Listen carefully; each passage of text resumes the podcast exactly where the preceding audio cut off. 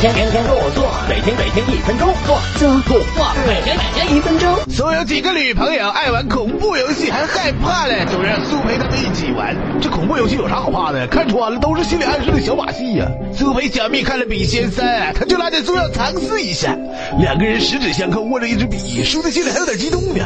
接着手就动了，在纸上乱画圈嘞。小蜜瞬间就惊呆了，说是笔仙显灵。要叔说是个人手悬着几分钟都得抖啊！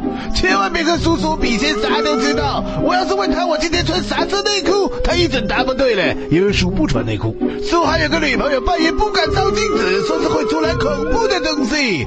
叔知道你卸了妆的脸是有点恐怖，怕是正常的。你要是在镜子旁边再放两根蜡烛，披头散发照镜子，叔绝对跟你分手。叔最喜欢小女朋友了，没事就爱拉着叔和一帮人玩什么视角游戏。毕竟关了灯的房间干点啥都很方便哦。